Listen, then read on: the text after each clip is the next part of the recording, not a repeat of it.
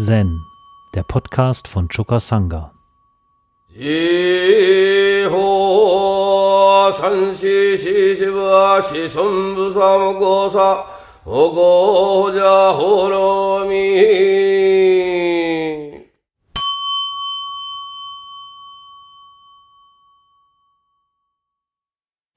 Ich habe heute noch mal von Eileen Caddy aus dem Herzenstüren für den 27.05. einen kleinen Abschnitt herausgenommen als Koan. Da schreibt sie, jede Seele muss sich von Zeit zu Zeit von der Welt zurückziehen, um jenen Frieden zu finden, der das Verstehen übersteigt.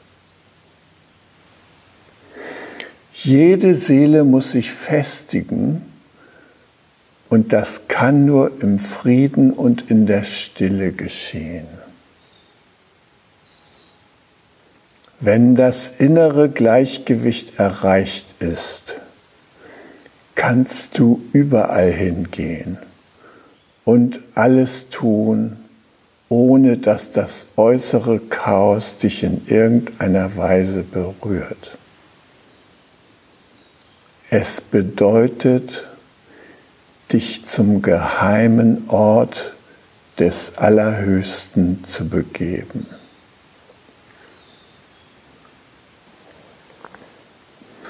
Ich beschäftige mich seit 1968 mit dem Thema Umweltschutz, Rettung des Planeten und so weiter.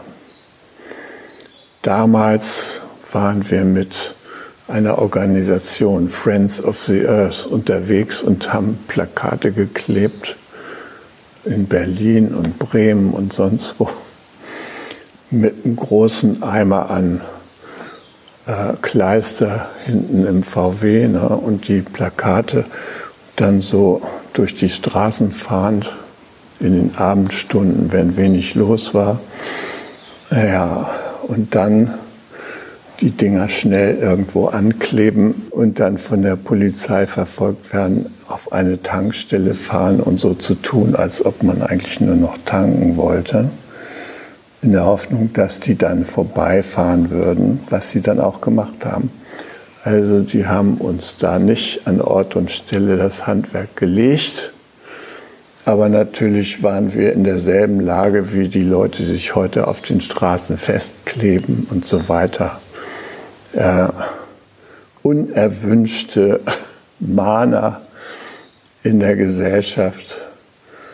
Und ähm, ich habe damals schon sehr viel Energie äh, in diese Situation gesteckt, die mir vorkam, dass wir als Menschheit und insbesondere als deutsche Nachkriegsgesellschaft, Bundesrepublik, vor einer neuen Realität stehen, nämlich vor der Realität, dass das Wachstum, so wie wir das bisher geglaubt haben, nicht einfach so weitergehen kann.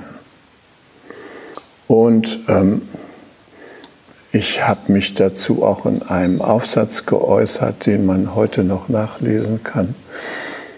Ich bin aktiv geworden in einer interdisziplinären Studentengruppe genannt Kritische Ökologie. Wir haben Projekte gemacht, wir haben so in unserem äh, persönlichen und studentischen Wirkungsfeld, was wir erreicht haben, haben wir versucht zu erreichen mit der Botschaft, es steht eine grundsätzliche Änderung an.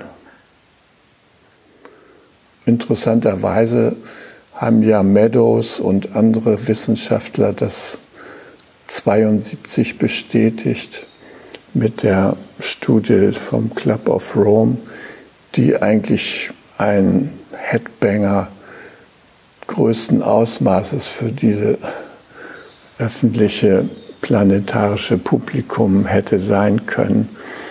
die uns alle hätte aufwecken können. Die haben damals fünf Kriterien genannt, die ausweisen, dass es nicht so weitergehen kann mit dem Wachstum wie bisher und dass wir einen Weg finden müssen, mit der Erde so umzugehen, dass sie nachhaltig auch anderen Generationen zur Verfügung steht. Äh, die Erkenntnisse, die damals vorlagen und die auch bis heute nicht bestritten werden, sind 50 Jahre lang ignoriert worden. Und die Frage ist ja, wie kann es angehen? In der Zeit hat sich die Menschheit noch mal verdoppelt, dass wir einfach diese Wirklichkeit nicht zur Kenntnis nehmen. Was ist in uns los, dass uns das am Arsch vorbeigeht? Nicht ganz, natürlich. Es gibt immer ein paar Leute, die noch warnend den Finger erheben und sagen, so, so, so geht es nicht. Aber wo sind die Kräfte, die sich entfalten, um einen neuen Weg einzuschlagen. Und zwar, solange das noch einigermaßen möglich ist. Die meisten Menschen scheinen immer noch von einem weiter so auszugehen. Letzten Endes wird es nicht so schlimm werden. Man sieht es beispielsweise im Europaparlament, da hat ja die EU versucht, so eine europaweite Ökostrategie einzuschlagen, neue Wege im Klimaschutz und so weiter. Und die größte äh, Fraktion, ja, EVP, zu der ja auch die Ursula von der Leyen gehört, die sagt jetzt erstmal Stopp. Alle Umweltgesetze im Agrarbereich müssen gestoppt werden die Bauern können nicht mehr. Ja, toll, ne? Ja, also es ist nicht so, dass jetzt mal äh, irgendwie qualitativ Neues entsteht. Nee, das, was bisher schon an Ansätzen vorhanden ist, das soll gestoppt werden. Und sagen wir mal, unsere Grünen, die jetzt an der Regierung sind, von denen man sich erhofft hat, vielleicht insgeheim, mir ging es jedenfalls so, dass die zu einem qualitativ anderen Weg in der Wirtschaft ein, äh, dass sie den einschlagen würden oder sich dafür einsetzen würden. Da sehe ich, dass also unser Landwirtschaftsminister endlich mal von einem Grünen besetzt, ja, nicht immer diese CSU-Landwirtschaftsminister, die sowieso immer nur den Bauernverband vertreten haben. Nein, einer andere. Was passiert?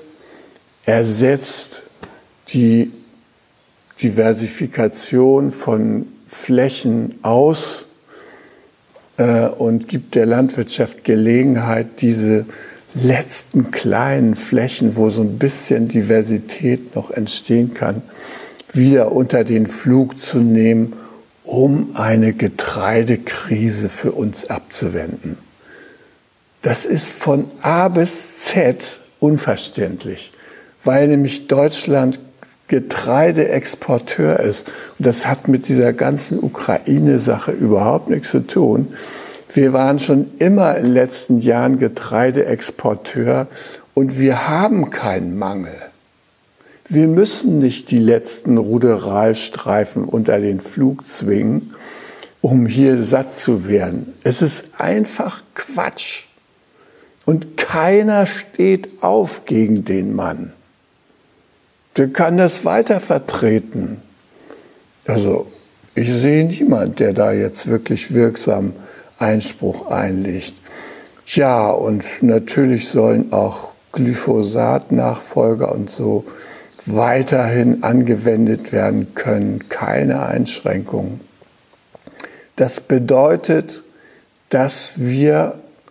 vollständig mitleidlos sind, was die Mitlebewesen von uns angeht und auch was die künftigen Generationen angeht.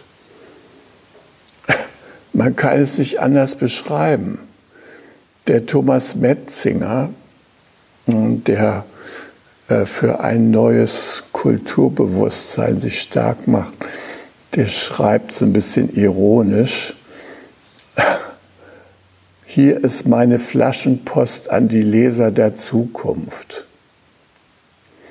Wenn Sie darüber nachdenken, ob vielleicht niemand von uns jemals wirklich die Chance hatte, anders zu handeln, wenn Sie sich fragen, ob es Dinge gibt, die wirklich unverzeihlich sind, oder ob den Menschen, die vor ihnen kamen, dafür vergeben werden kann, was sie ihnen angetan haben.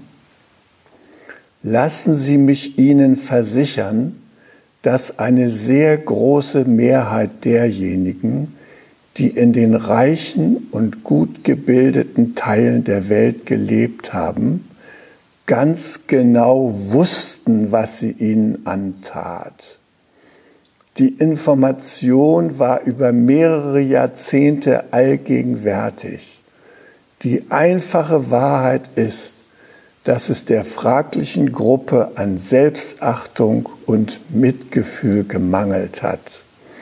Ihre Mitglieder haben sich selbst nicht als moralische Subjekte respektiert, und all die Menschen und die empfindungsfähigen Wesen, die nach ihnen kommen würden, sind ihnen einfach egal gewesen. Dieser großen gebildeten Mehrheit der Welt. So sieht er das, seine Flaschenpost für die Leute, die in 30 Jahren sich fragen, wie konnte es dazu kommen? Ja, es sollte so kommen. Und ich finde das also für mich ähm, schwer zu akzeptieren, dass uns wissenschaftliche Erkenntnisse zur Seite stehen, die wir nicht nutzen, dass wir Fähigkeiten entwickelt haben, um unser Verhalten anders einzurichten, die wir nicht anwenden. Und ich sehe, dass die meisten Menschen in diesem Zusammenhang in ihrem eigenen Funktionieren müssen erstickt werden, was die geistige Weiterentwicklung angeht. Sie sehen keinen Raum dafür. Und sie werden deshalb auch psychisch krank. Also wir sind umzingelt von Menschen, die in dieser ganzen Maschinerie, die ich eigentlich als toxisches System bezeichnen möchte, die darin gefangen sind und nicht wissen, wie sie sich daraus befreien können.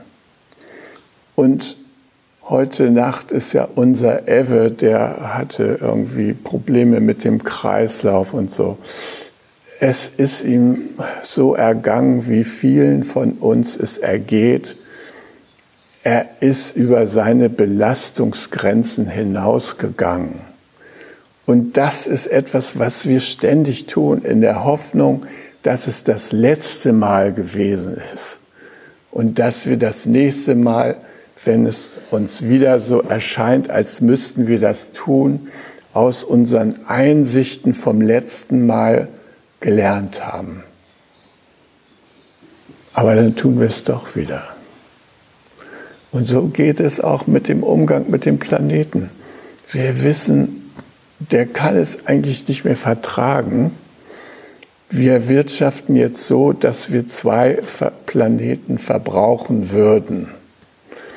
Äh, und was speziell Deutschland angeht, ist der Tag, an dem äh, die Wirtschaftsgüter, die wir extrahieren oder zu deren Extrahierung wir beitragen auf diesem Planeten, der ist schon am Anfang Mai erreicht. Also Anfang Mai haben wir sozusagen unseren Anteil an dem Planeten bereits verbraucht. Und alles, was wir danach im Kreislauf der Natur anrichten, das nehmen wir als Kredit künftiger Generationen schon mal in Anspruch. Und da ist kein Mitgefühl mit denen, die das ausbaden müssen. Wir, wir sehen es, wir nehmen es hin. Insekten zu 70 Prozent verschwunden. Was machen die Menschen? Sie entwickeln die Roboterdrohne, ist schon patentiert. Kleine Maschinchen, die zu den Blüten hinfliegen und das Bestäuben der Bienen ersetzen. In meinen Augen unfasslich. Wie kann das sein? Ja, und die Krankenkassen, die sind natürlich im Bilde über das, was die Zahl der psychisch Erkrankten in unserer Gesellschaft angeht. Ja, also die AOK beispielsweise, die stellt in ihrem Fehlzeitenreport 2022 fest, dass also die psychischen Erkrankungen bei der AOK, der Versicherten, die bei der AOK sind, die sind mit 12 Prozent aller Krankheitsfälle die zweithäufigste Krankmeldeursache geworden. 12 Prozent. Die Krankheitsdauer der betroffenen Menschen ist im Schnitt ein Monat, 29,7 Tage und ist damit mehr als doppelt so lang wie die durchschnittliche Zahl der Krankheitstage bei anderen Erkrankungen. Die liegt nämlich bei 13,2 Tagen. Also ein unglaubliches, unerhörtes Wachstum dieser Zahlen. Ja?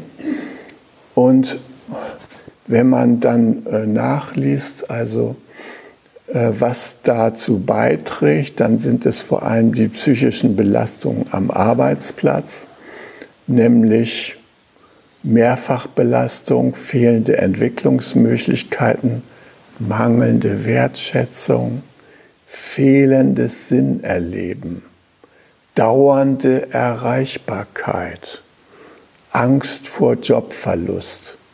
Das treibt die Menschen in diese psychischen Erkrankungen, laut AOK-Studie. Ja.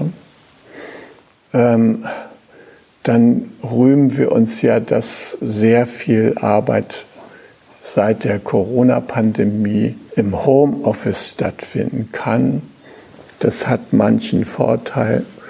Mein Sohn, der arbeitet jetzt auch schon seit zwei Jahren im Homeoffice.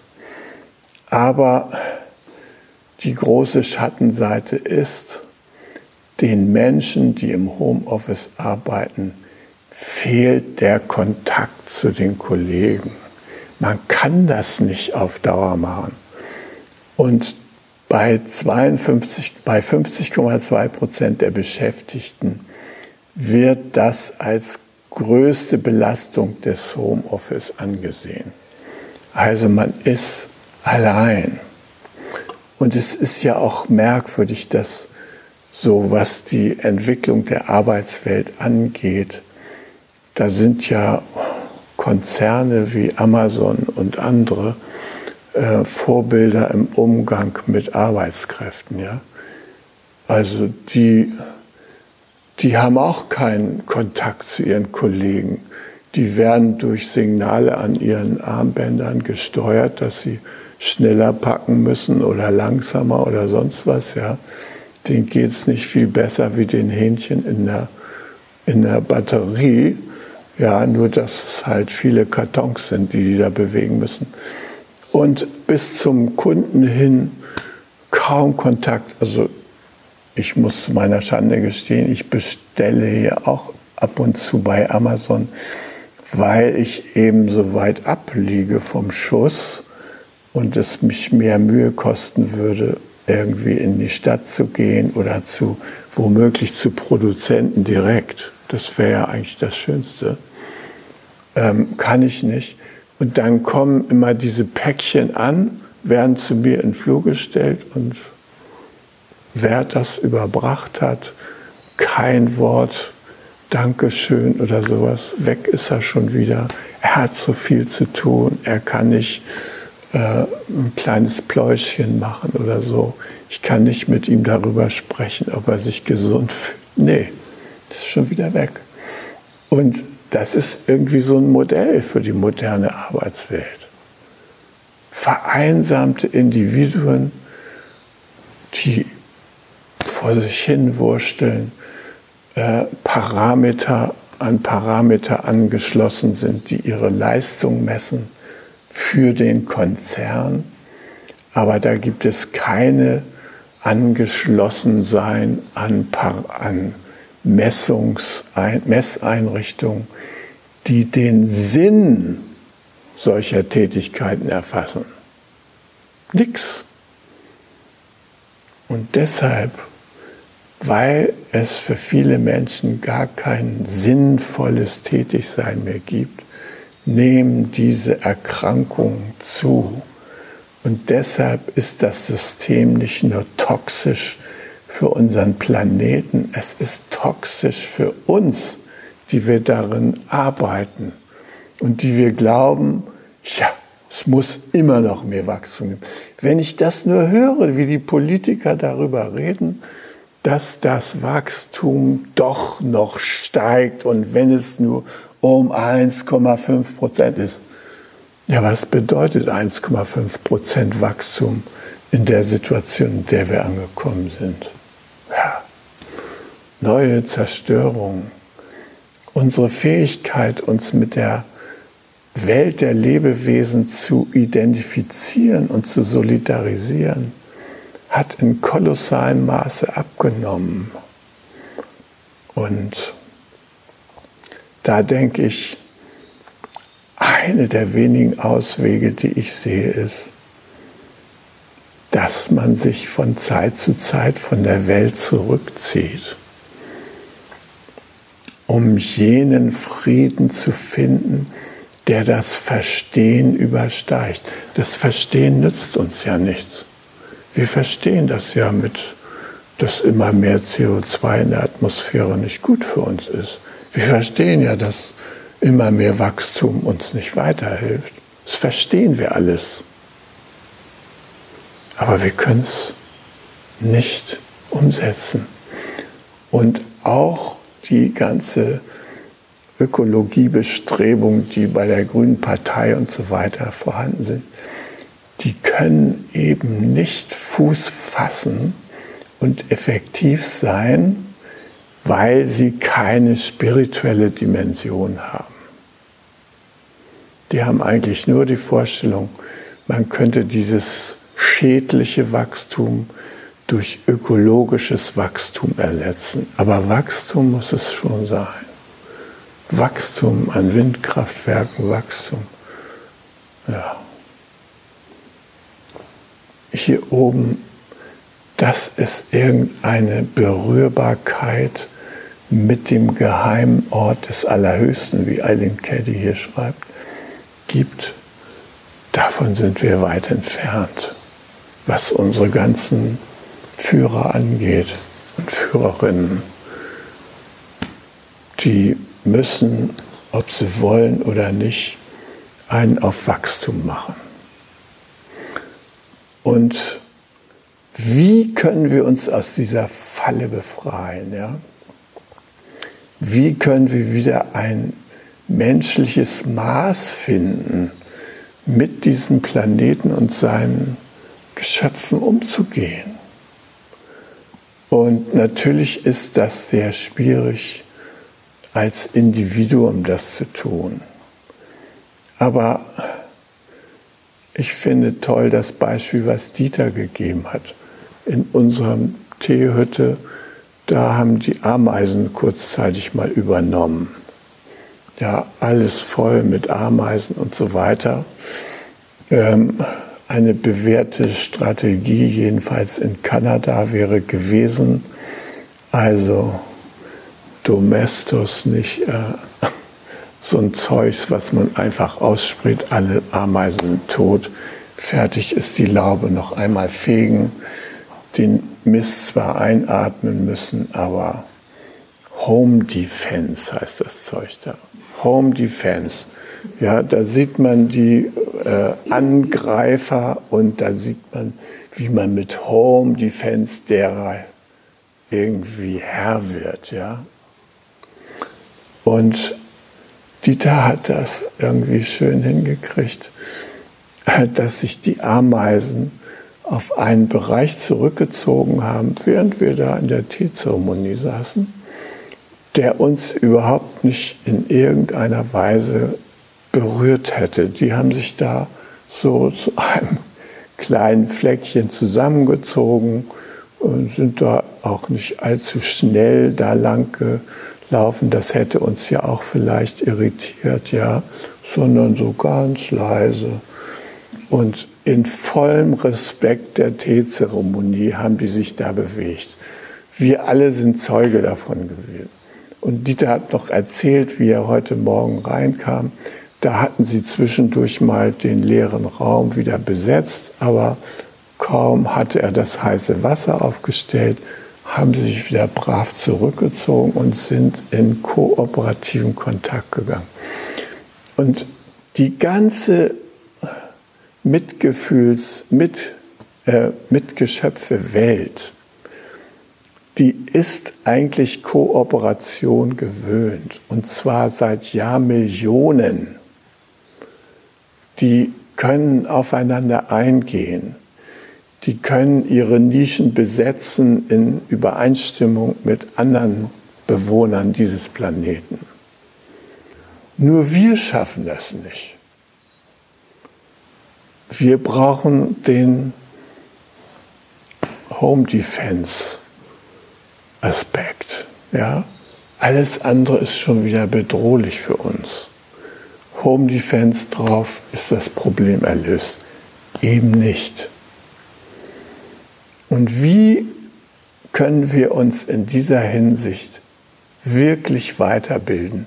Und meine Hoffnung ist, indem wir Herzensbildung betreiben, kommen wir weiter. Es reicht nicht hier intellektuelle Einsichten zu fassen. Das sieht man ja. 50 Jahre hatten wir das Angebot, eine klare Diagnose, wenn ihr euch so und so verhaltet, wird das und das passieren. Es sind alle Voraussagen eingetreten und es werden auch die nächsten Voraussagen hundertprozentig eintreten solange wir diese Gewohnheitsenergien und dieses Beharren fortführen. Deshalb ist es hohe Zeit, dass wir gemeinsam kreativ werden, um unsere Herzen gegenseitig zu erwecken, auch in unserer Umgebung. Also, dass wir wirklich äh, mit neuen Augen die Geschöpfe um uns herum anschauen.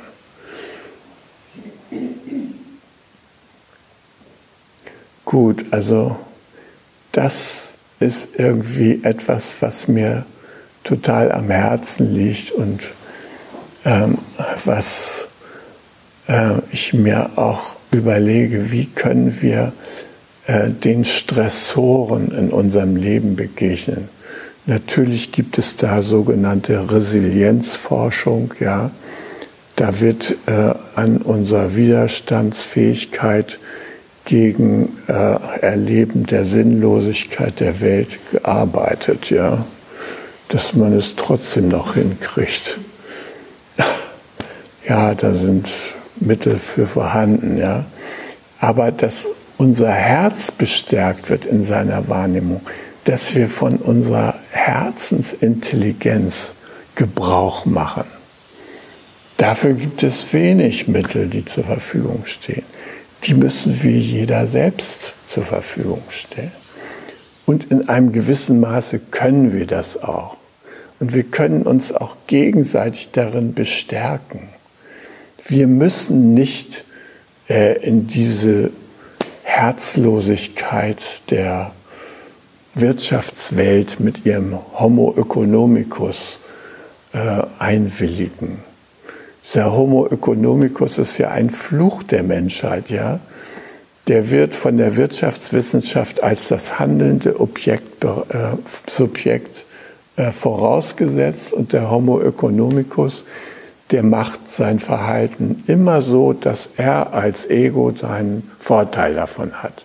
Deshalb geht es allen gut, weil alle Egoisten sein können und müssen. Ja. Und wenn sie das alle machen, dann geht es alles gut. So Wissensstand von vor 100 Jahren. Ja. Ähm, wir bräuchten da ein anderes Menschenbild, kein Homo economicus mehr, sondern wir brauchen wirklich den mitfühlenden Menschen. Und es bleibt meine Vision, Weisheit und Mitgefühl weil es einfach gebraucht wird. Nicht, weil Wissenschaftler das empfehlen, darauf können wir noch lange warten. Die werden es nicht empfehlen, sondern weil wir zur Einsicht kommen, weil wir zu der Erkenntnis kommen, die Zeit des Mitgefühls ist angebrochen. Kein Zögern mehr. Ran ans Speck. Jetzt geht es um tiefes Verstehen und in Mitgefühl äh, Kontakt zu sein mit allen Wesen, die uns umgeben. Und da hoffe ich sehr, dass wir auch auf die Erkenntnisse hier im Zen zurückgreifen können, die wir jeder für uns natürlich kultivieren, aber die uns auch empfohlen werden, ja, nämlich indem wir, wie Eileen Caddy sagt, den geheimen Ort des Allerhöchsten, indem wir den geistig anlaufen können, indem wir uns bereit machen, von dort aus uns informieren zu lassen und nicht aus der Zeitung. Und im Rinzai Roku wird davon gesprochen, dass die Üben des Buddha Dharma müssen zuallererst die wahre Einsicht erlangen, also diesen Ort des Allerhöchsten für sich entdecken. Wenn wir das entdeckt haben, wenn wir dann unser wahres Selbst erkannt haben, dann sind wir, dann können selbst Geburt und Tod uns nicht beflecken denn wir haben da Ursache und Wirkung überschritten.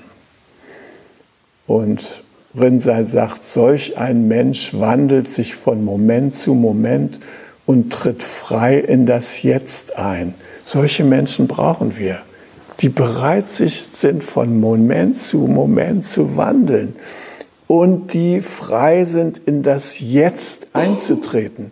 Unsere jetzige Realität zu konfrontieren. Wir leben ja in einer totalen Scheinrealität. Wir denken, es geht immer so weiter. Nee, jetzt müssen wir die Realität konfrontieren, die tatsächlich jetzt angekommen ist.